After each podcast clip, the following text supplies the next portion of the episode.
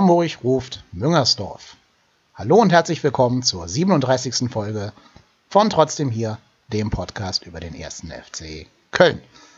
Wir reden heute mit euch über das Spiel Arminia Bielefeld gegen den ersten FC Köln und wollen so ein kleines Fazit nach dem ersten gespielten Viertel der Saison ziehen, nach acht Spieltagen. Und wenn ich sage wir, dann hört ihr schon, dass ich nicht alleine bin. Bei mir ist schon wieder der oft kopierte und nie erreichte P-Rod. Ja, hallo, schön, dass ich wieder hier sein kann. Pirot, wir haben zusammen das Spiel Arminia Bielefeld gegen den ersten FC Köln geguckt. Was sind denn deine ersten Eindrücke zu diesem Spiel? Ich glaube, zwei Eindrücke, die jeder hat, sind einmal äh, Simon Terodde und ähm, Simon Terodde, der mit, glaube ich, gefühlt vier Ballkontakten im gesamten Spiel zwei Tore macht. Ähm, das spiegelt das Spiel, glaube ich, insgesamt auch so ein bisschen wieder. Ne? Es war kein, kein, kein Leckerbissen, keine überragend geführte Partie, aber am Ende gewinnst du 3-1. Und ich glaube, eigentlich sind da so ziemlich sämtliche Verfolger in der zweiten Liga ziemlich neidisch auf uns. Das glaube ich auch. Ich kann mir vorstellen, ein gewisser rautenförmiger Verein wäre gerne da, wo wir sind. Die haben ja zwei Punkte in der englischen Woche geholt, wo wir neun geholt haben, also volle Ausbeute. Ähm, wie fandst du das Spiel denn defensiv? Äh, ich fand ich fand sicherer als die letzten Spiele so ein bisschen. Also ich hatte ich hatte nicht das Gefühl, dass so viel anbrennt, bis dann wieder das Gegentor kam. Ähm, ich bin aber der Meinung, das gehört ein bisschen bei uns momentan dazu. Und das, das ist das, was man einfach, glaube ich, auch in Kauf nehmen muss, dass man immer noch mal Tore kassiert. Dafür haben wir aber auch den mit Abstand besten Sturm der Liga. Und ähm, ich würde deshalb sagen, ich nehme das gerne in Kauf. Jetzt zum Beginn der Saison, ne, du hast ja selbst gesagt, das erste Saison, Drittel oder Viertel jetzt gespielt und ähm, wenn sich das jetzt auch noch weiterentwickelt, dann bin ich sehr, sehr guter Dinge, dass wir auch relativ früh schon den Aufstieg dann noch feiern können. Ich hatte ein bisschen das Gefühl, dass dieses Mehr an defensiver Stabilität auch an der Person von Vincent Cosciello hang. Nicht nur, weil ich ein bisschen Fanboy bin, das gebe ich ja unumwunden zu, aber auch, weil ich glaube, dass der halt viel mehr nach hinten gearbeitet hat, als das zum Beispiel Drexler oder Schaub tun würden, wenn die auf der 8 spielen würden. Ich finde, er hat sogar so ein bisschen diese Rolle vom Box-to-Box-Player eingenommen, der sowohl hinten versucht hat zu löschen und versucht hat zumindest die Gegner von Bielefeld, ja, sagen wir mal, anzulaufen oder ein bisschen abzudrängen. So richtig in die Zweikämpfe gekommen ist er nicht immer wegen der Körperlichkeit. Aber er hat ja auch vorne versucht, mit vielen Pässen so den Spielfluss am Laufen zu halten und den ersten FC Köln immer in diesem Flow drin zu halten. Oder siehst du das anders? Ich, ich fand, dass er die ersten 20 Minuten sich sehr, sehr schwer getan hat und da überhaupt nicht im Spiel drin war. Danach würde ich deine Einschätzung auf jeden Fall teilen. Gerade in der zweiten Halbzeit fand ich, dass er gerade in vielen Zweikämpfen auch bissig und präsent war. Und ähm, ich fand auch, dass er zusammen mit seinem französischen Kollegen, dem Herrn Gerassi, gerade defensiv sehr viel gearbeitet hat, was mhm. ich überraschend, aber auch, auch wirklich überzeugend fand dann. Genau, wir beide haben ja im laufenden Spiel schon Gerassi gelobt. Ich habe mal ein bisschen auf seine Noten geschaut, die er von diesen diversen Benotungsseiten bekommt. Also KSTA, Geistblock und so, Geistblock. Ähm, das soll man natürlich nicht tun. Das ist nicht die aller aussagekräftigste ähm, Rubrik, das ist mir auch klar. Aber da hat er immer nur Vieren und teilweise sogar eine 5 bekommen beim KSTA. Das fand ich ein bisschen komisch. Er wird halt bewertet wie ein Mittelstürmer, ne? Da, da sehen ihn die ganzen Leute noch, aber er ist halt auf, auf links außen hat er gespielt und äh, ich fand ihn in der ersten Halbzeit eigentlich den Auffälliger, also ich fand ihn auffälliger als Simon Terodde, muss man ganz klar so sagen. Ähm, nur da ist halt der Unterschied, Simon Terodde sieht man 19 Minuten nicht, dann macht er zwei Tore und kriegt von allen die 1,5 bis 2. Und Girassi kämpft halt 90 Minuten und ist total auffällig. Hat natürlich Pech im Abschluss, ähm, kriegt dann aber halt für 90 Minuten Acker eine 4. Ich glaube, das ist so ein bisschen seiner, seiner ursprünglichen Position geschuldet. Ja, und ich glaube, sein Problem ist, dass er halt sehr wenig elegant aussieht. Ne? Also, wenn Jonas Hector die Aktion macht, sehen die halt immer wie aus so einem Guss aus und als wenn das so gewollt wäre. Bei Gerassi sieht vieles, was vielleicht gewollt sein mag, immer so ein bisschen zufällig aus. Ein bisschen stacksig, ein bisschen unbeholfen. Ne? Ich glaube, am Freitag ist häufiger das Wort Storch gefallen. Absolut. Ja, es, sieht, es sieht immer so ein bisschen komisch aus, weil äh, irgendwie ist dieser, ist dieser, ist dieser Mann ähm, eigentlich zu langsam für das, was man erwarten würde von seinen Bewegungen, beziehungsweise seine Bewegungen sehen langsamer aus, als sie eigentlich sind. Ähm, gerade wenn er daneben Corzello spielt zum Beispiel, ist das natürlich ein Riesenunterschied, aber das, was er macht, ist, ist hat eigentlich in der Regel, äh, es klappt nicht immer, aber es ist, er hat diesen gewissen Moment. Ne? Er ist einer der wenigen Spieler, die im 1 gegen 1 auf jeden Fall was erreichen können und er hat natürlich gleichzeitig, und das gibt es halt selten, nicht nur diese trickreiche Wendigkeit, sondern er hat gleichzeitig auch noch einen Körper dazu. Nur sein Abschluss in dieser einen Szene, wann war das? Um die, um die 60. rum, glaube ich, der war, glaube ich, noch sehr stark verbesserbar. Den er direkt nimmt, statt ihn anzustoppen, äh, wo er den dann direkt mit rechts in den Winkel schlänzen will. Da hätte er natürlich deutlich mehr draus machen müssen, genau. Genau, vor allem, weil er komplett unbedrängt gewesen wäre. Er hätte wirklich noch in Ruhe annehmen können, Schleifchen drum machen können und den Torwart fragen können, wo willst du denn hinhaben? Ja, gut, aber bei einem 3-1 will man sich ja auch nicht über solche Aktionen beschweren. Vor allem, weil wir auch endlich mal eine Premiere erlebt haben. Ein Tor von John Cordoba hat zu einem FC Köln-Sieg geführt. Ja, man hat ja beim Jubel dann auch gesehen, dass nicht nur er das, glaube ich, äh, im Kopf hatte, sondern auch die komplette Mannschaft sich für ihn gefreut hat. Ähm, ähnliche Szenen gab es ja auch schon nach seinem Tor gegen äh, Paderborn, wo es ja am Ende dann leider nicht gereicht hat für den Punktgewinn. Aber man merkt, ich glaube, dass die Mannschaft schon sehr hinter ihm steht, weil die auch merken, er will, er, er rackert ja auch, er beschwert sich jetzt auch gar nicht über die Situation, dass er natürlich momentan ganz klar hinter Simon Terodde äh, nur der zweite Stürmer ist. Aber wenn er reinkommt, finde ich, kämpft er auch immer. Er versucht gegen diesen, diesen, diesen schlechten Ruf, den er jetzt momentan einfach hat nach der letzten Saison. Und das viele Pech, das er hatte, versucht er wirklich gegen anzuarbeiten. Und ich habe mich sehr gefreut, dass er jetzt mittlerweile auch mit seinen zwei Toren schon mal deutlich besser dasteht als letztes Jahr. Mhm, absolut. Und ich glaube, der muss ja auch so als Typ in der Mannschaft anerkannt sein, wenn die so kommen und sich mit ihm zusammen freuen. Ähm, das spricht ja auch dafür, dass er keiner von diesen Söldnern ist, von denen wir ja schon ganz viele gesehen haben und die bei uns dann halt ihre, weiß ich nicht, zwei, drei Millionen im Jahr verdienen und dann wieder abhauen, sondern der scheint ja auch ein guter Junge zu sein, der, wie ich vermute, auch unter seiner Situation leidet, dass er so wenig Tore geschossen hat in Höhe zur Ablösesumme, für die er ja nichts kann. Ähm, und ich glaube, da ist auch nicht nur von ihm, sondern auch von der ganzen Mannschaft so ein kleiner Ballast abgefallen, dass er dieses Ding, wo er wirklich Zeit hatte nachzudenken, nicht versemmelt hat. Weil er ja meistens, wenn er nachdenken kann, ins Grübeln kommt und es dann doch noch, ja, vorbei. Das war dieses Mal nicht der Fall. Er ist cool geblieben, hat den Innenverteidiger, der ihm gefolgt ist, gut auf Distanz gehalten und dann noch den Torwart ausgeguckt. Also besser kannst du so ein Kontertor eigentlich gar nicht erzielen, glaube ich. Ich glaube, Simon Terodde hätte es nicht besser machen können. Ich weiß gar nicht, ob Terodde so einen gemacht hätte. Also ich glaube, er ist ja so ein guter First-Touch-Scorer, ne?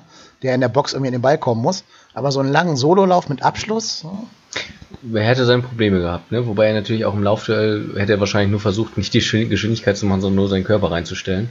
Oder das Foul zu ziehen. Oder das Foul zu ziehen. Ähm, aber genau, das sind die, die Aktionen, da, da ist Cordoba einfach ein anderer Spielertyp als Terodde. Dafür hat man bei beiden Toren, glaube ich, gesehen, das ist Simon Terodde, wie er lebt und lebt. Er steht richtig und wenn er ja. die dann so serviert bekommt, dann macht er die in der Regel auch einfach weg. Ja. Ich meine, da muss ich auch sagen, das liegt vielleicht daran, dass ich selber nie irgendwie auf höherem Niveau Fußball gespielt habe. Aber ich kann mir gar nicht vorstellen, dass es so schwer ist, einen einzigen Typen zu decken, der jetzt ja auch nicht so den ganz großen Freilaufradius hat im Strafraum. Aber gerade bei dem, war das das 1-0, wo Salka ihn komplett aus den Augen verli äh, verliert, da habe ich mich schon gewundert, warum man nicht einfach einen abstellt dafür, mit ihm auf Klo zu gehen, wie früher in den 80ern. Ich, ich glaube, das ist einfach das, was, was jetzt alle die Medien auch so sehen und die Fans, die reduzieren jetzt Köln sehr auf Simon Terodde, weil er natürlich immer da am Ende der Kette steht und die Dinge halt wegmacht. Aber auch was dahinter ist. Ne? Also man darf jetzt auch nicht vergessen, dass ein Drexler jetzt wieder drei Assists gemacht hat im Spiel. Und auch die anderen, auch ein Schaub, auch ein, auch ein Cordoba, der reingekommen ist, das sind alles schon durchaus Kaliber in der zweiten Liga. Mhm. Und das heißt, dass eine Mannschaft dann, wenn sie nur Simon Terodde decken würde, wahrscheinlich dann die anderen, von den anderen jeweils zwei kassiert. Deshalb kann ich das schon verstehen. In der Szene, die du meinst, stimmt, da hat äh, der Herr Kollege Salge, den wir auch noch ganz gut kennen, ihn einfach aus dem Auge verloren und das ist einfach aber auch die Qualität von Simon Terodde, dass er halt diese Laufwege halt auch abbricht und sich dann in Position bringt und dann halt auch die Mitspieler wissen, wo er dann steht. Vielleicht schlägt ja an Seiger auch doch noch ein kleines Kölnherz oder hat uns den Sieg vielleicht doch noch gegönnt, wer weiß. Naja, äh, wo du gerade schon gesagt hast, Dominik Drexler, genau, ganz wichtiger Mann für Markus Anfang, spielt ja auch so gut wie jede Minute durch, wenn er nicht verletzt ist. Ne, drei Assists, aber auch eine sehr, sehr peinliche Schauspielanlage, oder? Mhm. Das war, das war, da hat er für, für, aus meinen Augen fast seine überragende Partie fast nicht kaputt gemacht, das am Ende. Ich habe jetzt aber gelesen, dass er wirklich auch eine, eine, eine leichte Knieprellung wohl davon getragen hat. Das entschuldigt es so ein bisschen, aber die Aktion, die wir jetzt beide meinen, wo er in der letzten Minute dann mit dem äh, Ortega, dem Bielefelder Torhüter, zusammenprallt und dann sehr, sehr theatralisch doch zu Boden geht. Ähm, ich bin da kein großer Fan von, da kann man auch dann entweder weiterspielen oder sich halt draußen behandeln lassen. Das ist klar, man will ein bisschen Zeit schinden, aber das ist halt einfach was, was generell mir auch bei der WM und auch vorher schon die letzten Monate und Jahren, auch im Amateurbereich übrigens, äh, ziemlich auf die Nerven geht, diese Theatralik und das gibt es in anderen Sportarten in dieser Form halt nicht. Es fängt leider sogar schon im Schulsport so an, wenn man das mal beobachtet. die Kiddies lernen ja auch an Vorbildern. Also wenn die Fernseh gucken und so eine Aktion sehen oder Neymar sehen oder so, die imitieren das dann auch, wenn der Fußballlehrer irgendwie äh, einen Elfmeter pfeifen soll, also der Sportlehrer. Ähm, ja, und das ist natürlich eine Tendenz, die sehen wir überall. Ich finde es halt immer schade, das beim ersten FC Köln zu sehen, in unserem Trikot. Ähm, vor allen Dingen, weil ich auch glaube, wenn du Souveränität ausstrahlen willst und der Tabellenführer bist mit, ich glaube, fünf Punkten Vorsprung oder was wir jetzt haben, oder drei Punkten, ähm, dann lass doch die Mätzchen.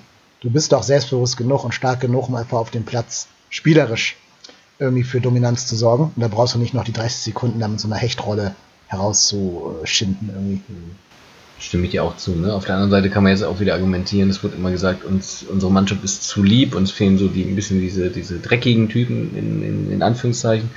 Und da ist Drexler natürlich, ist auch einer mal, der äh, sicherlich auch zulangen kann oder auch mal ein Wortgefecht mit dem Gegner eingeht, der sicherlich nicht in, in so ein äh, Lieblingsschwiegersohn ist, sage ich mal, sondern da schon mit Ecken und Kanten ist und ich glaube, dass er da der Mannschaft auch gut tut. Ne? Mhm. Und generell muss man auch sagen, ist es ja nicht, nicht in jedem Spiel bisher so gewesen, sondern es war jetzt eine Aktion, das kann man ihm sicherlich auch vergeben, wenn er drei Assists vorher macht, dann, dann darf man das. Ähm, genau, aber sowas würde ich mich freuen, wenn es in Zukunft nicht mehr so, so stark vorkommt. Genau. Man soll mich auch nicht falsch verstehen. Ich will auch nicht jeden Spieler wie Philipp Lahm haben, der immer nur, keine Ahnung, in so Phrasen twittert. Ähm, ich bin auch voll für das taktische Dominanzfaul, dass man mal zeigt, Kollege, bis hierhin und nicht weiter. Wir alle können uns noch an Jens Jeremies erinnern. Bis hierhin alles gut, dahinter Schmerz. Hat er damals zu äh, Deschamps, nee, Quatsch, zu ähm, Desai gesagt, glaube ich. Ähm, ja, sowas finde ich auch gut. Also im Rahmen des Sports. Wäre natürlich. Wie hatte, ne? wie hat denn jetzt Jeremies das zu, Herrn Deschamps gesagt? Spricht er fließend Französisch? er hat es ihm gesagt, ob er es verstanden hat, ist eine andere Frage. Spätestens ab der ersten Grätsche hat er es wahrscheinlich kapiert. Ähm, oder war es Makelele? Ich weiß gar nicht, wer es war. Auf jeden Fall. Machst dich besser. Nee, ich glaube, es war Makelele. Nee, nee, es war auf jeden Fall Franzose. Und ja, er wird ihn schon irgendwie verstanden haben, denn Bayern hat das Spiel damals gewonnen. Ja, apropos, wir kommen gleich nochmal zurück auf die Typen in der Mannschaft am Ende des Podcastes. Kleiner Teaser für das Ende. Ähm, ich würde gerne mit dir noch über die Spieler reden, die im Moment nicht so zum Einsatz kommen. Es gibt ja ein paar Spieler, die müssen jetzt gerade in der U21 gegen den Abstieg kämpfen. Recht erfolglos, wie man leider sagen muss. Ähm, da wird es ja immer düsterer jetzt schon relativ früh in der Saison. Aber bis jetzt sind bei den, ja, bei der zweiten Mannschaft zum Einsatz gekommen äh, Benno Schmitz, dann Simon Zoller, ähm, natürlich Freddy Sörensen, Freddy Sörensen und wen vergesse ich gerade als vierten? Herrn Hauptmann, Herrn Hauptmann. Ja, natürlich, natürlich. Niklas Hauptmann. Und natürlich Niklas Hauptmann, das andere schneiden wir weg, dann sieht das voll souverän aus. ja, und natürlich Niklas Hauptmann. Ähm, ja, und die vier haben da gespielt keiner von denen hat sich jetzt, glaube ich, besonders hervorgetan in der zweiten Mannschaft. Also auch Zoller hat zum Beispiel kein Tor erzielt. Ähm, was meinst du, ist einer von denen drauf und dran nochmal bei uns im Profikader aufzutauchen? Ich glaube, dass für alle, alle, alle genannten Spieler ähm, die Tür nicht zu ist. Am, am schwierigsten wird es vielleicht für Herrn Sörensen momentan. Ähm, aber die anderen sind ja nicht, die, die spielen ja nicht da unten, weil die irgendwie aus Leistungsgründen verbannt wurden, sondern sind einfach Leidtragende davon, dass wir momentan im Kader äh, so gut wie keine Verletzten haben. Und natürlich, wenn man jetzt drei Spiele in Folge gewinnt, ähm, gibt es für den Trainer relativ wenig Gründe, was zu ändern. Und deshalb äh, haben die es jetzt momentan sehr schwer. Man muss aber auch dazu sagen, dass, gut, Benno Spitz war jetzt auch verletzt äh, zu Beginn der Saison, aber dass äh, Simon Zoller auch schon eingewechselt wurde und äh, Niklas Hauptmann auch schon von Beginn an gespielt hat. Ne? Also es ist jetzt ja nicht so, dass die, die komplette Saison außen vor sind. Jetzt ist wieder eine längere Pause. Ich bin gespannt, was sich da vielleicht verändert. Und so eine Saison dauert halt einfach noch ein paar Spielchen und da wird sich sicherlich noch der eine oder andere verletzen oder eine Sperre dazukommen, so wie von unserem äh, Treter vor dem Herrn Jonas Hector, der mal wieder rot gesperrt ist, ja. gewesen ist. Ähm, deshalb glaube ich, dass die alle noch, noch wirklich die Chance haben, auch wieder in den Kader zu kommen. Aber aufgedrängt hat sich, glaube ich, in der aktuellen äh, Runde in der Regionalligamannschaft sowieso noch keiner. Mhm. Und ich würde ja auch ein kleines bisschen widersprechen, weil ich glaube schon, dass Simon Zoller eher aus Leistungsgründen in der zweiten Mannschaft spielt. Also gerade die von dir erwähnte Einwechslung gegen Union Berlin, die war ja unter aller Sau, wo er da so einen Zwei-Meter-Pass nicht an den Mann gebracht hat. Ähm, und ich glaube, in dem Spiel hat er sich echt von der ersten Mannschaft rausgekickt. Finde ich eigentlich schade. Ich weiß nicht, irgendwie mag ich diesen Spielertyp Zoller an sich, obwohl der bei keinem Trainer bis jetzt seinen großen Durchbruch hatte. Ich finde aber immer, wenn der gespielt hat, also zumindest in den vergangenen Saisons, hat er schon auch gezeigt, dass er ja zumindest weiß, wo das Tor steht. Und ich glaube nicht, dass er dieselbe Chance bekommen hat wie zum Beispiel in Cordoba, der ja doch sehr gepäppelt wird. Und bis jetzt zumindest rein statistisch weniger Ertrag geliefert hat. da magst du recht haben, ne? Das sind natürlich ein bisschen unterschiedliche Spielertypen. Zoller hatte bei vielen Trainern immer so seine Chance, hat aber meistens geglänzt, wenn er eingewechselt wurde, hatte ich, hatte ich immer so das Gefühl. Ich, für mich ist Simon Zoller so der Einwechselspieler vor dem Herrn, weil er einfach eine starke Technik hat, auch eine gewisse Ruhe vor dem Tor dann. Ne? Wir erinnern uns, glaube ich, beide auch an ein Lupfertor gegen Bremen damals. Ähm, andere, andere gute Abschlüsse, aber immer, ich hatte immer das Gefühl bei ihm, wenn er von Anfang an die Chance bekommen hat, dann kam relativ wenig. Und es tut mir auch ein bisschen leid für ihn, weil ich finde auch, dass er ein guter Typ ist, der, glaube ich, auch in der Mannschaft ein, ein gutes Standing hat, aber es war bisher die Saison auch noch nicht so viel, was er angeboten hat. Das stimmt absolut. Er hat ja vorher auch gesagt, er bleibt bei uns und möchte halt nicht Spieler 13, 14, 15 sein. Jetzt ist er halt leider Spieler 18, 19, 20. Ähm, das ist sehr, sehr schade. Ich denke auch, das ist einer, der vielleicht im Winter nach Luftveränderung streben dürfte. Gerade weil er auch 27 ist und nicht eben junger Mann wie äh, Hauptmann oder wie Schmitz. Deswegen denke ich leider, dass wir nicht mehr viel von Zoller im FC-Trikot sehen werden. Nee, da ist, er ist natürlich genau wie, wie äh, Freddy Sörensen einer der heißesten Kandidaten auf dem Wechsel, wenn sich jetzt nichts mehr in der Situation ändert. Ähm, genau, bei Simon Zoller waren ja angeblich auch zum Transferfensterende äh, einige Zweitligisten wohl auch interessiert. Das könnte ich mir auch gut vorstellen, dass da in die Richtung noch was, was dann bewegt, ja. Hm. Wird vielleicht ein bisschen beim Gehalt Einbußen hinnehmen müssen, wenn er Union Berlin oder so ihn möchte. Aber das müssen die mit, miteinander äh, aushandeln. Da halten wir uns einfach mal raus. Und sollte er uns verlassen, ich würde ihm alles Gute wünschen. Braucht zwar nicht gegen uns zu treffen, kann aber gerne in allen anderen 17 Spielen dann gerne, nee, 16 Spielen dann gerne eine Bude machen. Ich finde es einen guten Typen. Ja, apropos, wir haben gerade schon so ein bisschen anklingen lassen, ähm, dass das System durch äh, Cosciello mehr Stabilität erfahren hat. Das ist für mich so ein Stichwort, was ich gerne mit dir auch noch besprechen möchte. Denn ich habe das jetzt ein paar Mal im Podcast gesagt ich bin nicht der allergrößte Fan von dem System, was Anfang spielen lässt oder von der generellen Ausrichtung. Meine Begründung ist, ich finde, wir haben für viele Positionen, die Anfang verlangt, nicht die richtigen Spielertypen. Oder anders ausgedrückt, wir hätten für andere Systeme bessere Spielertypen. Zum Beispiel finde ich, mit unseren Innenverteidigern müsste man eigentlich auf Dreierkette umschwenken. Gerade auch, weil du mit Hector einen super genialen Wingback hättest für die linke Seite. Und rechts muss halt dann, also da kann auch Risse spielen. Das ist nicht schlimmer, als wenn er jetzt Rechtsverteidiger spielt. Ist genau dasselbe in Grün. Und das sollte ja zum Beispiel Benno Schmitz bei äh, Red Bull Leipzig auch gelernt haben. Und ich vermute auch, dass Bader das hinkriegen würde. Plus, du hast natürlich ähm, jetzt ein Girassi auf links außen, was vielleicht nicht ganz so seiner Primärnatur entspricht. Und du musst dich dauernd entscheiden, ob Schaub, Drexler oder äh, Cosciello in der Mitte spielen, anstatt auf die Doppel-6 umzustellen, wo du dann mindestens noch Cosciello neben Höger stellen könntest.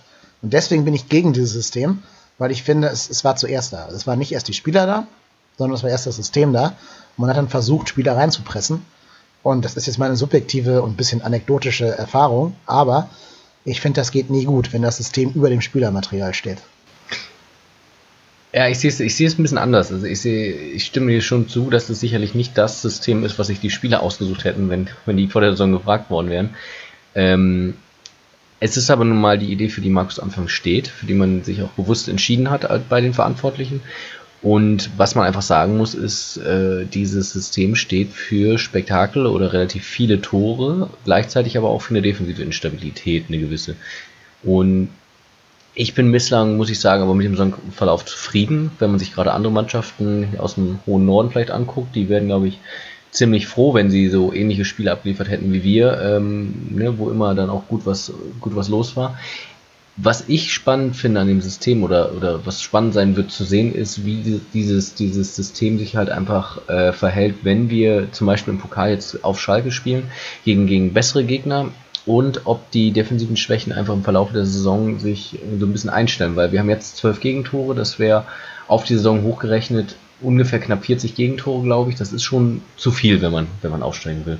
Und das ist, glaube ich, so die, der größte, die größte Herausforderung für Markus Anfang jetzt im weiteren Verlauf der Saison, die Offensivstärke beizubehalten, aber gleichzeitig die Abwehr, wie es jetzt in, der, in, der, in den letzten drei Spielen ja auch war, ähm, mit zwei Gegentoren in drei Spielen, was finde ich auf jeden Fall deutlich besser ist als vorher.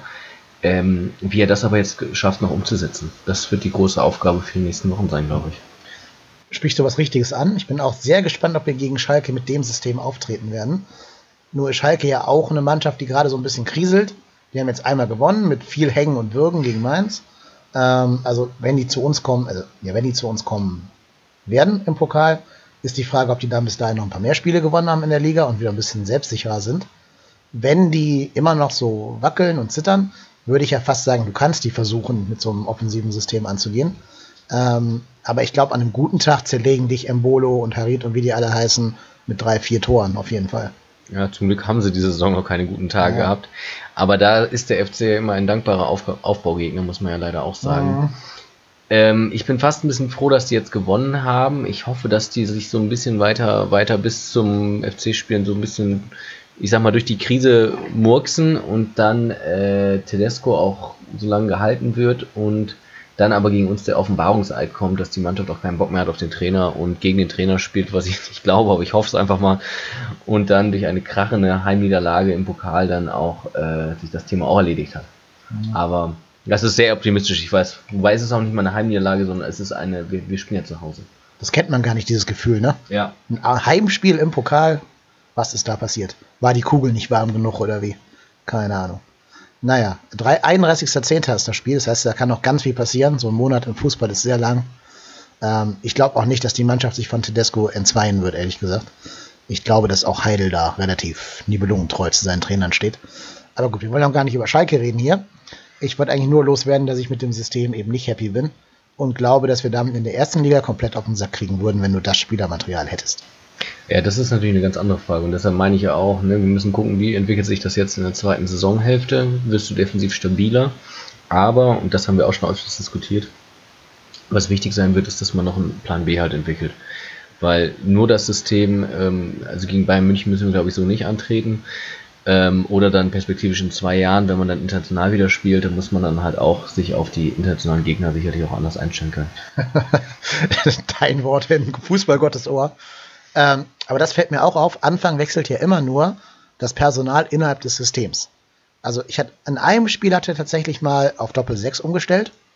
Das war in dem Spiel gegen, ich glaube es war gegen Paderborn, wo wir dann natürlich dann ausgerechnet verloren haben in dem Spiel. Ähm, da hat er dann einmal noch Ötschern gebracht, um, glaube ich, neben Höger die Räume abzudichten.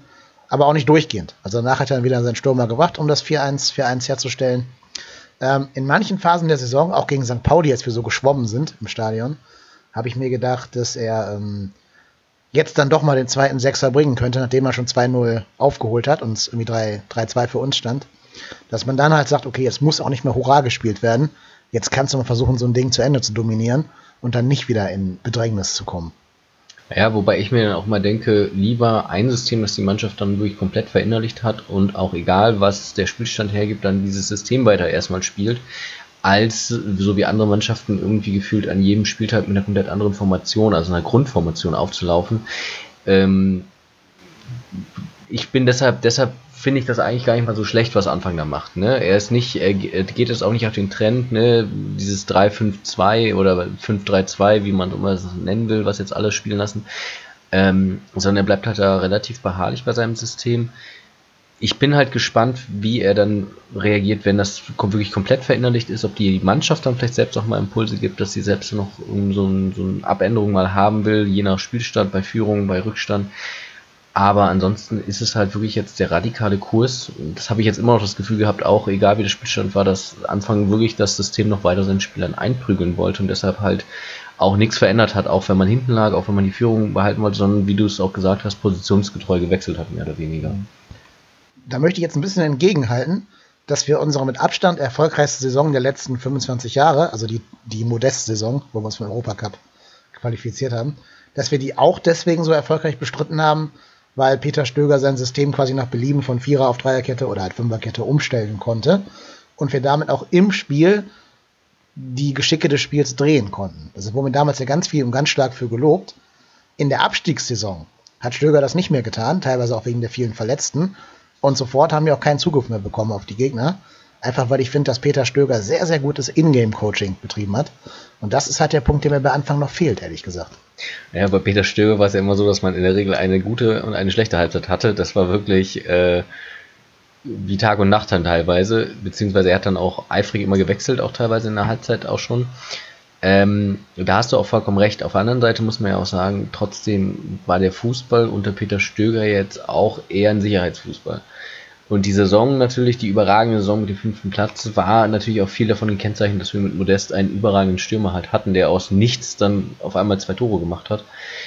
Es war ja da auch nicht so, dass wir wirklich viel Hurra-Fußball gespielt haben, sondern da hat einfach vieles durch einen unglaublichen Lauf gepasst. Ähm, und da sehe ich jetzt schon den Vorteil, dass man unter Anfang einfach wirklich auch attraktivere Spiele momentan zu sehen bekommt, zumindest was das Spektakel angeht ja, also Mannschaften, die auf Abwehrarbeit verzichten, liefern meistens spektakuläre Spiele. Ich habe mich heute bei Hamburg gegen St. Pauli auch ein bisschen an Peter Stöger erinnert gefühlt, muss ich zugeben. Ähm, wobei wir dann schon noch, glaube ich, ein bisschen passigerer waren als die Hamburger und die St. Paulianer in diesem Spiel heute. Äh, ja, ich muss aber sagen, das ist jetzt so eine Typensache, glaube ich, aber wenn ich die Wahl habe, würde ich immer die Stabilität neben über das äh, Spektakel stellen und dann lieber so einen Stöger Verwaltungsfußball mit 1-0 gewinnen, als so ein zittriges 4-3 mit zwei Toren in den letzten 10 Minuten.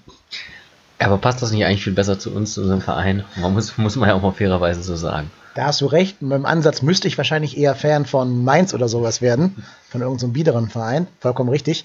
Und ich glaube, gerade weil wir als so ein aufgedrehter Verein sind, tut uns dieser Stöger Ver Verwaltungsfußball eigentlich ganz gut.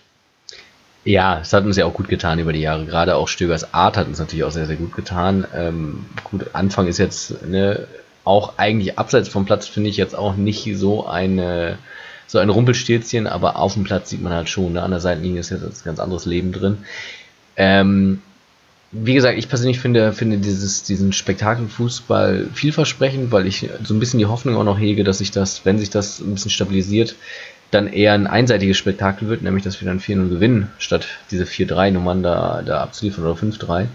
Ähm, deshalb bin ich noch guter Dinge und ich finde es einfach unterhaltsamer und solange es halt erfolgreich ist, äh, kann auch keiner meckern. Aber die Gefahr ist halt da, wenn der Erfolg dann ausbleibt, dann werden natürlich sich alle auf das System nochmal wieder stürzen und auch anfangen direkt hinterfragen, ob er nicht einen Plan B hat. Ja, mhm. das wird kommen. So wie ich unseren Verein kenne, liegen in vielen 4-0-Siegen aber auch Gefahren. Ne, wenn du in der zweiten Liga jetzt gegen Kiel, ähm, weiß ich nicht, äh, Bielefeld und Hamburg 4-0 gewinnst und vielleicht noch Fürth, dann hast du die, Union Berlin auch noch so, dann ähm, hast du, glaube ich, sofort wieder Champions League-Sieger ausgerufen bei uns. Deswegen glaube ich, unser Umfeld neigt sehr schnell zur Hybris.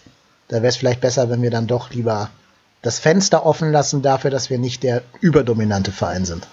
Oder vielleicht einfach mal äh, einen beruhigenden 0 zu 5 Heimniederlage gegen Regensburg einbauen, um einfach mal wieder das Umfeld ein bisschen zu erden. Ja. Meinst du sowas? Ja, ich weiß auch nicht, wie Armin Fee reagieren würde, wenn wir damit 4-0 dreimal in Folge gewinnen. Ähm, ich glaube, das ist auch so ein Typ, der neigt ja schon doch eher zu größeren Dingen als zum Beruhigen, ne? Ja, das äh, der hat, bringt auch seine eigenen Anteile, glaube ich, mit, aber ich, ich, ich, bin, ich bin ein Fan von Armin Fee, muss ich sagen. ich finde ihn doch durchaus sympathisch, einfach weil ich ihn auch sehr, sehr humorvoll finde. Und er gleichzeitig aber auch, finde ich, doch durchaus eine Ruhe ausstrahlt. Also das äh, finde ich, da hatten wir schon ganz andere Experten auf dieser Position. Und ich finde, dass er da generell schon eigentlich einen ganz guten Eindruck macht. Auch die Transfers, die er jetzt, seitdem er da ist, getätigt hat, waren äh, sicherlich unterm Strich ähm, nicht verkehrt. Ne? Auch ein Simon Terodde war sicherlich damals ein sehr, sehr weiser Transfer im Hinblick auf die zweite Liga. Äh, ein Corciello haben sich damals viele gewundert, dass wir den überhaupt bekommen haben. Und auch ansonsten, ähm, ja, er hat halt niemand, keinen Stürmer für 17 Millionen geholt, der jetzt zwei Saisontore hat, sondern versucht auch mit dem zu arbeiten. Ne? Das fand ich, rechne ich ihm auch hoch an, dass er nicht dann einfach alles auf, auf seinen Vorgänger geschoben hat und gesagt hat, jetzt den Spieler muss ich so schnell wie möglich verkaufen, sondern dass auch Armin Fee halt Spielern wie Cordoba oder anderen Transfers von Schmatke auch noch eine faire Chance gibt und sagt, okay, wir arbeiten jetzt mit dem Kader. Ja, und finde, dass er da durchaus Ruhe reinbringt. Aber wie du sagst, wenn man dann mal ein paar Mal 4-0 in Folge gewinnen sollte, wäre ich auch mal. Also ich will, ich, ich fände es gut, wenn wir jetzt ein paar Mal in Folge 4-0 gewinnen und einfach mal sehen, was dann passiert. ja, Mal gucken. Also ich sag, wir würden dann wahrscheinlich wieder durch die Decke gehen. Aber du hast recht, also Fees Transfers, da möchte ich auch nichts drauf kommen lassen. Die hatten wirklich alle Hand und Fuß. Auch, dass er noch zwei Rechtsverteidiger geholt hat, ähm, dann die so ein bisschen sich um die Position streiten können. Mit dem Wissen, dass man Risse und damals ja auch noch einen Sörensen im Backup hatte. Doch, das finde ich also auch. Ähm, ich glaube, Terodde hat er sogar nur eingetütet. Der hat bestimmt schon vorher Schmatke angeleiert gehabt, wenn ich mich da recht entsinne. Spätestens als dann Gomez wieder nach Stuttgart verkündet wurde. Ähm, ja, aber nee, finde ich auch, macht er gut. Und ich glaube sogar Cosciello ist auch ein bisschen seine Entdeckung für die Bundesliga, weil der ist ja doch sehr frankophil, der Herr Fee. Und ich glaube, da hat er dann auf der Ersatzbank von Nizza eben den jungen Vincent entdeckt, den andere Scouts bestimmt für den Balljungen gehalten hätten. Franco Fili klingt jetzt so ich weiß nicht, ob Armin für jemals in Frankreich war, aber es ist. Doch, der war in jedem Weinbaugebiet ja, Frankreich. Sagen, es ist, Coziello ist auch so ein bisschen, vielleicht hat er da mal auf dem Winzerfest irgendjemanden kennengelernt, der ihm von ihm erzählt hat. Also, und wenn es so war, fände ich absolut in Ordnung, finde ich vertretbar und ich finde, das Scouting vom FC sollte sich vielleicht auch wieder mehr so auf so, auf so, ich sag mal, Dorffeste und Winzer, Winzermessen wieder konzentrieren, weil äh, ich glaube, da haben wir einfach unsere Kernkompetenz. Jeder, der beim, äh, bei irgendeinem so Weinfest gegen Armin Fee standhält, der wird sofort verpflichtet. Und so kam dann Milivoje Novakovic mit 40 nochmal zum ersten FC Köln. Ah, da gibt es auch noch ein paar andere Karteileichen, die wir schon bei uns hatten, die glaube ich auch da ganz gut aussehen würden. Aber ich, ich glaube, die sind am Kölschglas einfach noch stärker als an der Weinflasche. Ich glaube, da ist Armin Fee, hat da schon einen Heimvorteil, sage ich mal. Das stimmt. Aber wo wir gerade von Alkoholikern reden, ähm, es gibt einen Podcast, einen, einen sehr, sehr großen Podcast, von dem ich vermute, dass jeder meiner Hörer den schon kennen wird. Ähm, du hast gesagt, du kennst ihn noch nicht. 390 heißt er. Also ausdrückliche Empfehlung, wer ihn noch nicht kennt, www.390.de. Die 3 als Buchstaben ausgeschrieben und die 90 als Zahl. Ähm, großartig. Und die machen immer ein Spiel, was ich hier komplett schamlos klauen möchte. Und zwar machen die ihr Tippspiel ein bisschen anders. Die tippen nicht einfach nur darauf, ähm, ja, der und der gewinnt, weil der eine spielt mit Viererkette und der andere spielt mit Zweierkette und die haben den und den Stürmer, sondern die machen quasi fiktionale Szenarien auf. In diesen Szenarien muss man dann ähm, tippen, um zu sagen, quasi wie das Spiel ausgehen wird. Das machen wir aber ein bisschen anders heute. Und ich habe mir Folgendes überlegt. Du hast ja gerade gemerkt, dass wir beiden andere Meinungen haben, wenn es zu verschiedenen Themen kommt. Ähm, und das können wir natürlich nicht auf uns sitzen lassen. Das können wir nur auf eine einzige Art und Weise klären. Und zwar in einer zünftigen Kneipenschlägerei am Geisbockheim. Aber da wir beide nicht alleine hingehen, weil wir beide auch sehr, sehr gut aussehen und unser Gesicht nicht kaputt machen wollen, ist ja klar, ähm, dürfen wir beide drei Spieler aus dem aktuellen Kader des ersten FC Köln nominieren, die für uns quasi die Kneipenschlägerei bestreiten werden. Jeder darf abwechselnd einen wählen, wie beim Volleyball im Schulsport. Und du darfst als mein Gast den ersten Mitstreiter für dein Kneipensteckerei-Team 1. FC Köln bestimmen. Team P-Rod. Wen würdest du nehmen? ein bisschen wie, wie ein Feldherr, ne? Jetzt kann ich bestimmen, wer für mich in den, genau. in den Krieg äh, ziehen darf. Ich habe ich hab mir direkt überlegt, wir hatten das Thema eben schon, er hat bisher zu wenig Einsatzzeiten, aber ich glaube, da macht er eine gute Figur, nämlich den eiskalten Killer Freddy Sörensen. Großer Mann, eiskalt, so ein bisschen der Dolph Lundgren, sage ich mal, der Kneipenschlägerei. Der kann allein durch seine Blicke, glaube ich, schon auch einige, einige da quasi flachlegen. Und ich, ich sag mal, den Freddy schicke ich als ersten da in die Schlacht und da musst du jetzt erstmal kontern. Das ist natürlich eine sehr gute Wahl, ne? Ein bisschen Dänisch Dynamite. Ähm, Jetzt müsste ich aus Prinzip eigentlich äh, Cosciello daneben stellen, nur aus Prinzip. Nee, ich glaube, wen ich auf jeden Fall in der Kla Kneipenschlägerei auf meiner Seite haben wollen würde, äh, Seho Gyrassi. Der kommt ja aus so einer Gegend in Frankreich, die nicht ganz so angenehm ist aufzuwachsen. Der kennt viele Tricks. Der ist ja auch so ein bisschen unberechenbar. Der erinnert mich so ein bisschen an, an einen Schauspieler aus der Serie Oz, äh, so eine geniale HBO-Serie über einen Gefängnisaufenthalt. Und ich glaube, das ist so einer, der fragt gar nicht lang, der sämst sich erstmal um und dann guckt er hinterher, ob er den richtigen getroffen hat oder nicht. Ja, das ist, ein guter Konter. Der, ich glaube, der kann auch ein paar, wie auf dem Platz, ein paar, ein paar fiese Tricks. Ähm, aber ich würde dann direkt kontern mit einem weiteren aus, aus, dem, aus der Riege der Frustrierten, sage ich mal, wo sich viel, viel angestaut hat, nämlich Matze Lehmann. Matze Lehmann auf den ersten Blick sicherlich nicht so eine Kante wie Freddy Sörensen, aber der Mann hat Erfahrung der weiß einfach, äh, ja, wo die, wo die Niere ist. Ähm, der wird da auch in der Kneipenschlägerei ähnlich seine, seine, seine Übersicht walten lassen. Und wie gesagt, der Mann, äh, der hat viel aufgestaute Energie. Der hat jetzt diese Saison, glaube ich, noch keine einzige Minute irgendwo gespielt. Der muss das einfach mal alles rauslassen. Ich glaube, dass der da wirklich Vollgas gibt. Mutige Wahl, muss ich zugeben. Ich meine, gut, der hat in Frankfurt und auf St. Pauli gespielt. Da hast du bestimmt schon ein bisschen Erfahrung mit Kneipenschlägereien, vor allem in Frankfurt. Hätte ich jetzt eher nicht genommen, muss ich zugeben. Aber gut, wenn du gerne den Papi mit dem Kinderwagen da in deinem Team hast, ist ja nicht meine Niederlage. Ich glaube, ich nehme als nächstes Dominik Drexler. Der sieht mir so aus, als wenn er auch schon so die ein oder andere Kneipenschlägerei da in Kiel über sich hat ergehen lassen müssen. Oder wo auch immer. Ähm, das ist, glaube ich, so einer, der nimmt den Bierkrug, haut den einmal auf den Tisch kaputt, bis nur noch so der, der Stummel davon da ist und geht damit sofort auf dich los, ohne groß nachzufragen. Deswegen glaube ich, dass ich neben meinem, meinem Sehu Girassi noch Dominik Drexler ins Rennen schicken würde. Ah ja, okay. Jetzt, äh, ich sehe schon, du gehst, du gehst auf die dreckigen, auf die dreckigen Manöver so ein bisschen. Na klar. Ähm, ich versuche noch so ein bisschen Kneipenstil reinzu, reinzubringen. Ich werde meinem Stil da auch treu bleiben und ich würde als letzten dann nominieren ähm, Thomas Kessler. Thomas Kessler überrascht jetzt einige, da ist wieder die Physis natürlich ein Faktor. Der Mann ist 1,98 oder 1,97 groß. Ähm, das Ding ist, der kommt nicht nur über seine reine Präsenz, sondern das ist einfach ein guter Typ. Nicht umsonst seit Jahren im Mannschaftsrat, obwohl er, ich glaube, in zehn Jahren gefühlt drei Spiele nur für uns gemacht hat. Ähm, der würde aber einfach durch seine charismatische Ausstrahlung, der wird da jede Schlägerei irgendwie zu meinen Gunsten drehen, beziehungsweise er wird einfach auch den Gegner überzeugen, dass die sich dann im Endeffekt auch gegen dich stellen. Ich glaube, der deeskaliert. Ich glaube, das ist so einer, der sagt, komm Junge, denk doch nach, du hast doch auch Familie zu Hause, bleib doch mal ruhig. Wir wollen doch alle nicht, dass hier einer im Knast landet. Ja gut, er ist mit der, mit der, mit der Ex-Freundin von Til Schweiger verheiratet. Das heißt, er wird schon da einiges an, an, an ich sag mal, diplomatischem Geschick mitgebringen. Da hast du recht. Mehr als Jan Ulrich. Mehr als Jan Ulrich, genau. Aber ich glaube deshalb, äh, wie gesagt, ich bin ja, ich, mir geht's ja nicht auf, auf, auf wie dir um dreckigen Mord und Totschlag, sondern ich will da, ich will da gut aus der Nummer rauskommen und deshalb glaube ich mit meinem Dreierteam, da musst du erstmal was dagegen stellen, ja. Ich habe ja noch einen frei. Eigentlich würde ich jetzt, normalerweise würde ich jetzt Raphael Zichos äh, nehmen und sagen, der hat auch schon alles gesehen in seinem Leben, der ist abgebrüht genug, 28, der weiß schon, was er tun muss. Aber ich würde auch mal dem Nachwuchs eine Chance geben.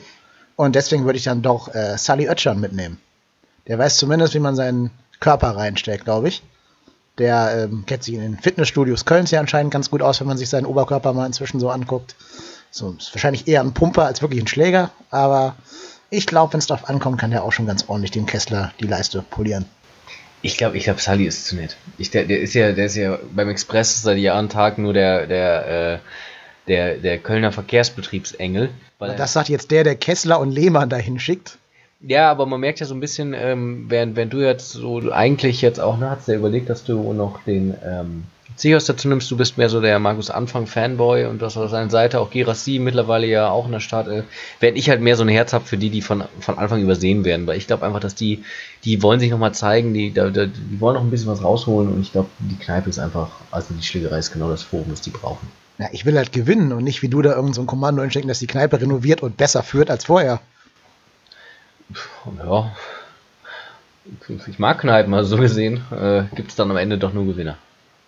Naja, wir werden es rausfinden. Wir veröffentlichen noch den Termin zeitnah, wann diese Schlägerei stattfindet. Wenn wir beide mal in Köln sind irgendwann. Äh, folgt den Social Media Kanälen. Add trotzdem hier auf Twitter, um rauszufinden, wo die Annexion ist. Ihr könnt auch gerne äh, in den Kommentaren schreiben, wer gewinnen würde von diesen beiden Mannschaften.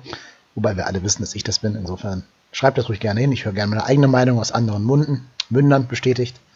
Folgt uns auf Twitter, lasst Rezensionen auf iTunes da. Ähm, was kann ihr noch machen? Sendet Rauchsignale, klebt Aufkleber in unserem Namen, bemalt Laken, hängt sie aus den Fenstern mit trotzdem hier. Und vor allen Dingen bleibt uns gewogen.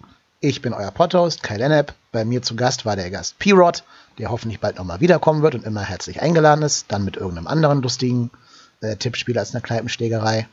Und wir hören uns nächste Woche nicht wieder, denn ich kann das nächste Spiel gar nicht gucken gegen unser nächster Gegner ist. Boah, sind wir top vorbereitet, ey. MSV Duisburg. Ja, Duisburg. Der MSV. Der Meidricher Sportverein. Wussten wir natürlich. Wir haben nur so getan, als wussten wir es nicht. Ähm, oder haben zu viel an der Kneipenschlägerei teilgenommen.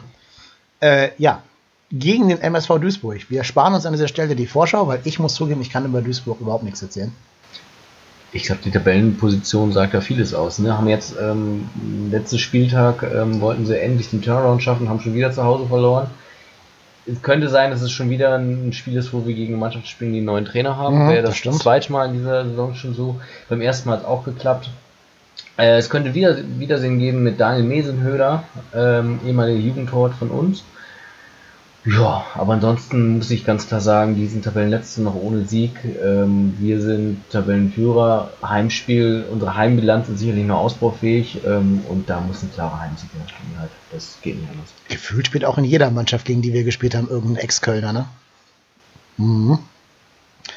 Ja, und Moritz Doppelkamp, den gibt's auch noch. Das hätte ich gar nicht mal am Schirm gehabt, dass der jetzt bei Duisburg gelandet ist. Genau wie Richard Sokuta Persu. Das sind noch Namen aus etwas anderen Generationen. Ja, insgesamt glaube ich drei Externe, wenn ich das richtig im Kopf habe, nämlich mit Mesenhöhler, dann mit ähm, dem Fabian Schnellhardt natürlich. Und, ähm, wie heißt der? Kauli. Ja. Ja, Auch stimmt. FC und Fortuna, ja. Genau, hat aber einen anderen Namen bei uns noch. Also irgendeinen anderen Künstlernamen. Ich weiß es aber, ich komme jetzt auch nicht mehr drauf. Der hieß, der hieß bei uns noch anders. Hat aber anscheinend noch nie ein Spiel für uns gemacht. Nee, im Profibereich nicht. War ein Jugendspieler von uns, ist dann zu Fortuna Köln gegangen, hat da auch ein bisschen gespielt und ist jetzt irgendwie in der zweiten Liga gelandet, aber beim MSV Duisburg. Kann man machen, muss man aber nicht. Ja. Naja, wie dem auch sei, was ich eigentlich sagen wollte, ist, ich werde das Spiel leider nicht sehen können. Ich bin in Ägypten und damit weit weg von jedem Podcast-Equipment. Insofern wird es zu dem Spiel leider keinen Podcast geben. Aber das Spiel danach kommt dann ja auch irgendwann und dann hören wir uns wieder. Ob mit Gast oder ohne Gast wird sich zeigen. Ähm, bis dahin verbleibe ich mit besten Grüßen. Folgt uns gerne auf Twitter. Ich bin Kalenep und ich bin trotzdem hier.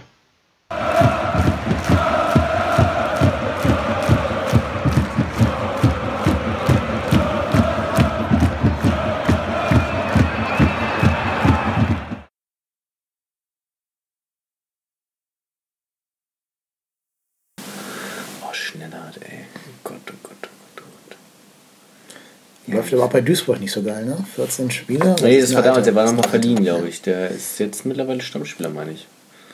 Holstein. Dann Aber kennt ihr bei Kiel war ganz noch. gut in der dritten Ja. Saison. Und jetzt 71, das ist aber okay dann. Äh, Nee, der spielt, der spielt durchaus, ja, Ja. genau, aber der ist halt nicht sehr. Bei drei Tore und sieben Assists muss man vielleicht nicht ganz so doll zittern vor ihm. Und vor allem kein Tor davon in der zweiten Liga.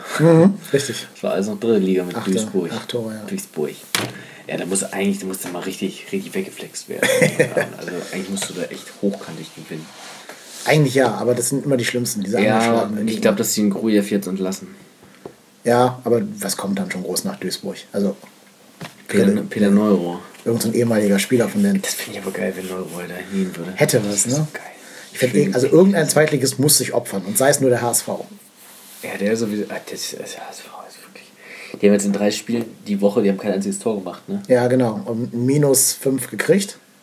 Also 0-5 war Ja, das das erste. 0-5, 0-0, 0-0. 0-0, 0-0. Zwei Punkte aus drei Spielen. Und das sage ich halt, da sind wir mit den drei Spielen doch deutlich besser. Ja. Ich muss aber auch sagen, die haben erst das Siegen verlernt, als sie das System umgestellt haben auf ihr auf einen Zweier äh, Ja. Doppel-Sechs, Doppel-Sechs. Aber naja, das andere war halt auch so Spektakelfußball, ne? Habt ihr den Kommentator hier auch gehört da? Ähm, Ja. Oh, Den wie der die ganze Zeit erzählt, oh, Lasogga, jetzt muss Lasogga kommen. Lasogga, der immer trifft, wenn er eingewechselt Ich wollte ja sogar noch einen Euro auf Tor Lasogga setzen. Ja, ich hatte, das nur, nicht ich hatte kein. Internet in der Kneipe, Ja, gut, das deswegen nicht ging das nicht. Hat mir den Euro gerettet. Boah, den hat man ja gar nicht gesehen, den Pierre Michel. Der hat aber keinen Ball bekommen. Ja, ja, eben, also werfe ich ihm also gar nicht so sehr vor. Nö. Da war jetzt St. Pauli clever. Die haben die Außen dicht Ich, gemacht. f- die haben, finde ich, echt gut verteidigt, muss man sagen. Also ich fand St. Pauli defensiv richtig stark. Ich auch. Also ich fand das schade, dass sich nach vorne so gut wie gar nichts getraut haben, bis zur 85. oder so. Ja, das Ding war aber geil von den Schenkschalen. Das war geil. Das musste erstmal auch so versuchen. Also diese Frechheit Hätte er eigentlich auch querspielen können, dann wäre der Fährmann, glaube ich, durch gewesen. Ja. Aber Aber gut, allein mir den Ball mit der Sohle schon über den Abwehrspieler von Hamburg drüber hebt, das war schon ganz cool. Ja, aber es war eigentlich für St. Pauli ein total gutes Spiel. Nimmst du immer noch auf anscheinend. Ja, ähm, sind die Outtakes. Die Outtakes. Ja, eigentlich ein gutes Spiel. Äh, äh, gute Ausgangssituation, weil der HSV musste natürlich gewinnen und St. Pauli wäre mit dem Sieg Zweiter geworden. Ne? Mhm. Ja, ist eh eine ganz krasse äh, Tabelle hinter uns da. Ne? Da Ja. können so viele auf Platz 2 rücken nächsten Spieltag. Also der Kampf um Platz, Platz 2 wird noch spannend. Ja, aber wenn wir einmal verlieren, sind wir auch sofort wieder in Griffreichweite von allen. Naja, beim Verlieren sind wir wieder auf irgendwie drei Punkte dran, aber. Ja, die haben jetzt, glaube ich, drei Punkte Rückstand auf uns. Wenn du einmal verlierst und die gewinnen, sind die ja dran. Ja, aber ich glaube nur führt, oder? Wir die Ja, ich glaube auch nur Fürth. Und die anderen haben dann vier Punkte wahrscheinlich. Und wer Fürth verliert. Ja, fünf, vier. fünf Punkte sogar. Vier und fünf Punkte. Ja. Na gut, du kannst dir sogar einen Ausrutscher erlauben an einem Spieltag. Ja, aber so ein HSV-Ding brauchen wir nicht. Nö. HSV hat gerade mal 10 Tore geschossen, 10 zu 10, das ist ja richtig schlecht. Wobei die Tordifferenz, also diese zehn Gegentore, die sind dann durch das Regensburg-Spiel auch sehr getäuscht. Ne? Ah, Wenn du das ausrechnen würdest. 0 zu 5 gegen Regensburg, also, musst du, also wie schlecht ist das denn? Ja, aber gut, so Spiele haben wir auch von uns oft genug gesehen letzte Saison. Ja, das stimmt. Warte mal, was ist denn das da rechts bitte? Kannst du mal einmal rechts rüber scrollen? Pollersbeck Werbung ist doch da. nicht. Nee, nee, nee, nee, da drunter. Ach so, Weiße Westen. Ich dachte gerade, Ja. Notenbester Spiel. nein, nein, weil, das sind die äh, weiß, Pollersbeck. dieser Polarweiß, keine Ahnung was, Ja, Pokal. ja. Spiele zu null. 5 zu 0 Spiele ist gar nicht so unsolide eigentlich. Nee, das ist gut, aber er hat auch natürlich schon zwei verloren, so, ne? Und allem das Regensburg-Spiel hat er auch selber verloren Ja, für die Mannschaft. Also darf man auch nicht vergessen. Aber gut, wie gesagt, Titz, das kommt bei der Skantenspielweise. Ja, der spielt ja echt weit vorne, das muss man mal sagen. Aber ganz ehrlich, ich finde das ein bisschen zu too much. Weil ich glaube, der macht da eher mit Unruhe fast noch mit ein, zwei Mal, als hast du ja heute auch gesehen bei der letzten Aktion, als dass er damit so viel immer rettet. Ja, vor allem, was ich mir denke, die haben heute ganz oft in so einem Dreier-Aufbausystem da gestanden. Ne? Zwei Innenverteidiger und Pollersbeck, so als wie eine Torwartkette. Wenn du die ein bisschen angelaufen hättest, gerade diese beiden Innenverteidiger, äh, diese Jungspunde da, ne? Yates und, und wahrscheinlich Ja, ja. Romanen, Aber das Problem die hättest du ganz leicht zu Fehlern zwingen Das können. Problem ist aber, wenn du die halt dann so anläufst, dann können sie ja genau das machen, was sie machen wollen, nämlich kurz rausspielen. Dann können sie sich mit dem übers Dreieck quasi ausspielen und dann hast du halt einen schon überspielt und ne, also Ist an sich richtig. Du darfst ja auch nicht immer anlaufen, glaube ich, aber in so situativen Szenen, Ja. wo die vielleicht auch nicht damit rechnen, weil du es vorher nie getan hast, hättest du heute ein paar Mal überrumpeln können. ja, das stimmt. Naja, gut, gut. Ich mach's wie Martin und beweg mich mal nach Hause. Martin ist der Hund.